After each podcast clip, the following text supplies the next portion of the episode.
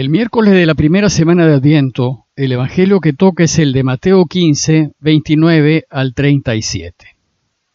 En aquel tiempo Jesús, bordeando el lago de Galilea, subió al monte y se sentó en él. Acudió a él mucha gente llevando tullidos, ciegos, lisiados, sordomudos y muchos otros. Los echaban a sus pies y él los curaba. La gente se admiraba al ver hablar a los mudos, sanos a los lisiados, andar a los tullidos y con vista a los ciegos. Y dieron gloria al Dios de Israel. Jesús llamó a sus discípulos y les dijo, Me da lástima la gente porque llevan ya tres días conmigo y no tienen que comer y no quiero despedirlos en ayunas, no sea que se desmayen en el camino. Los discípulos le preguntaron, ¿y de dónde vamos a sacar, en un despoblado, panes suficientes para saciar a tanta gente? Jesús les preguntó, ¿cuántos panes tienen? Contestaron, siete y unos pocos peces. Él mandó que la gente se sentase en el suelo, tomó los siete panes y los peces, dijo la acción de gracias, los partió y lo fue dando a los discípulos y los discípulos a la gente. Comieron todos hasta saciarse y recogieron las obras, siete cestas llenas. Cuando iniciamos la primera semana de Adviento, dijimos que el tema dominante de toda la semana es destacar los signos que caracterizan al Mesías.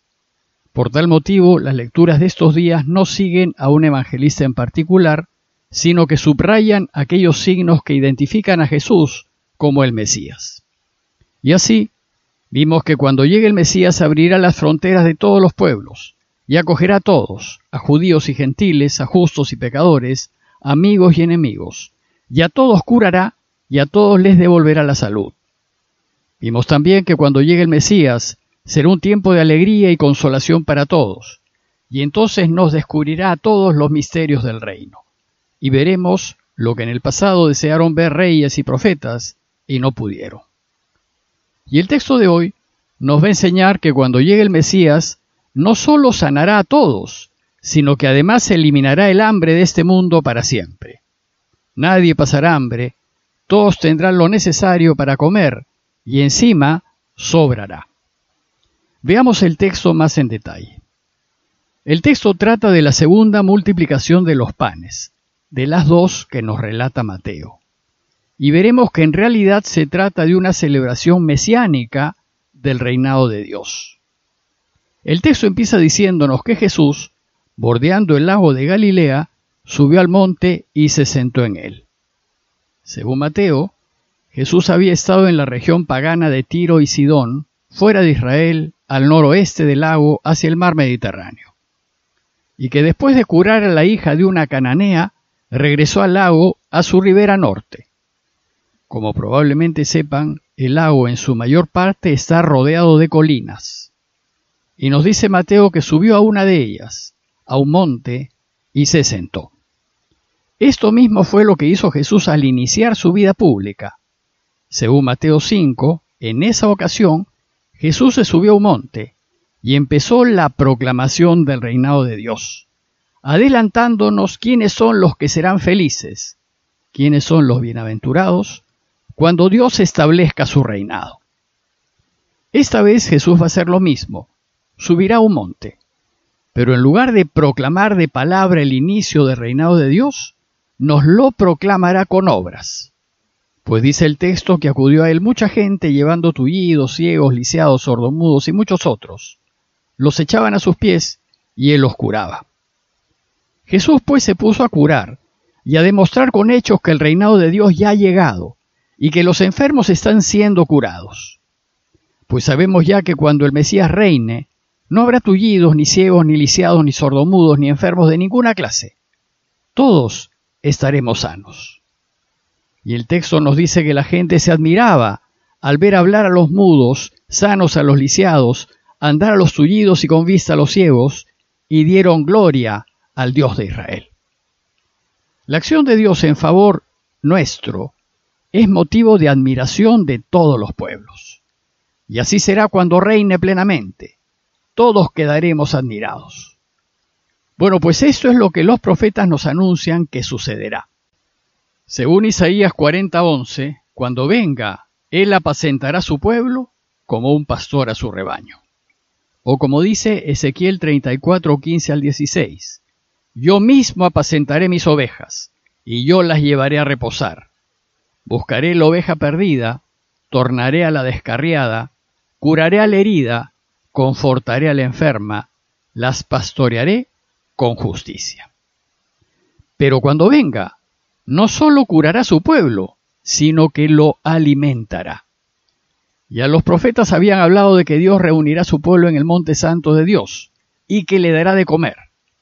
Por ejemplo, Isaías 25, 6 al 8 dice, Hará el Señor a todos los pueblos en este monte un convite de manjares frescos, convite de buenos vinos, manjares de tuétanos, vinos depurados, y consumirá en este monte el velo que cubre a todos los pueblos, y la cobertura que cubre a todas las gentes, y eliminará a la muerte para siempre. Cuando venga pues el Mesías, Dios saciará a su pueblo con manjares y comida exquisita, y cuando venga, la felicidad del pueblo será total. Ojalá pues venga pronto. Esto nos introduce a la multiplicación de los panes en el Monte Santo. Dice el texto que entonces Jesús llamó a sus discípulos y les dijo, Me da lástima la gente, pues llevan ya tres días conmigo y no tienen que comer. Dios se compadece al ver a la gente sin comida, en un mundo desgarrado y sin corazón. Y ello lo mueve a enviar a su Mesías para que el pueblo no tenga más hambre. Los tres días que la gente ha estado con el Señor, sin comer, demuestran el esfuerzo, el empeño y la dedicación de sus discípulos, de quienes lo siguen, en su trabajo por el reino. Y entonces Dios compensa este trabajo saciando su hambre. No quiero, dice el texto, despedirlos en ayunas, no sea que se desmayen en el camino. Dios pues se preocupa de su pueblo y se preocupa de su futuro. Se preocupa de sus discípulos y de quienes trabajan para Él y busca consolarlos. Como dice Isaías 49:13, aclamen cielos y exulta tierra, prorrumpan los montes en gritos de alegría, pues el Señor ha consolado a su pueblo, y de sus pobres se ha compadecido. Entonces, en respuesta a la preocupación de Jesús, sus discípulos responden, ¿Y de dónde vamos a sacar en este despoblado panes suficientes para saciar a tanta gente? Sus discípulos no son capaces por sí solos de satisfacer el hambre de la gente. De todas maneras van a necesitar de la ayuda de Dios. Así también la iglesia. Mientras esperamos que llegue el Señor, nuestra tarea es expandir el reinado de Dios, dando testimonio con la manera como vivimos. Pero no lo podremos hacer solos. Necesitamos de su ayuda. Entonces Jesús les preguntó, ¿Y cuántos panes tienen? Ellos contestaron, siete y unos pocos peces. Siete panes y unos pocos peces son los medios a disposición de los discípulos para ayudar a Dios a reinar. Pero no basta para dar de comer a tantos. La enseñanza aquí es que si bien los medios son necesarios, no podemos poner nuestra confianza en ellos. Nuestra confianza debemos ponerla solo en Dios. De forma que cuando dedicamos nuestras vidas a trabajar para que Él reine, será Él quien finalmente se encargue de proveernos de los medios necesarios para hacer de éste un mundo mejor. Y en el camino Él se encargará de resolver nuestra dificultad. Dice el texto que mandó que la gente se sentara en el suelo. Tomó los siete panes y los peces, dijo la acción de gracias, los partió y los fue dando a los discípulos y los discípulos a la gente. El presente relato es un relato de la Eucaristía, del alimento del reinado de Dios. Y se puede ver que las palabras centrales del relato son las de la Eucaristía. Dio las gracias, los partió y se los dio. La mención de los peces probablemente aluda a que en los inicios la iglesia celebraba la Eucaristía en medio de una comida normal, pero esta práctica trajo algunos problemas prácticos en las comunidades, y muy pronto la Iglesia separó la celebración de la Cena del Señor, es decir, la Eucaristía, de las comidas normales de la gente. Lo cierto es que las intervenciones de Dios siempre son deslumbrantes, milagrosas e imposibles de prever.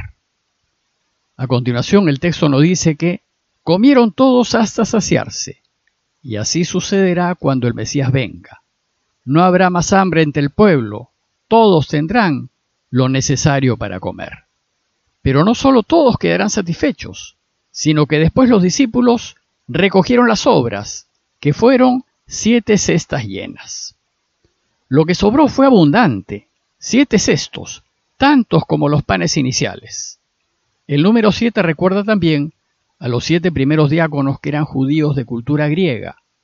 Así es que probablemente este pasaje aluda a que otros pueblos, a la iglesia que ya se expandía entre pueblos extranjeros, entre los no judíos, en tiempos en que Mateo escribió su Evangelio, ellos también podrán gozar de los frutos del reinado de Dios. Pues todos, absolutamente todos, estamos invitados al banquete del reino, un banquete que anticipamos cada vez que celebramos la Eucaristía.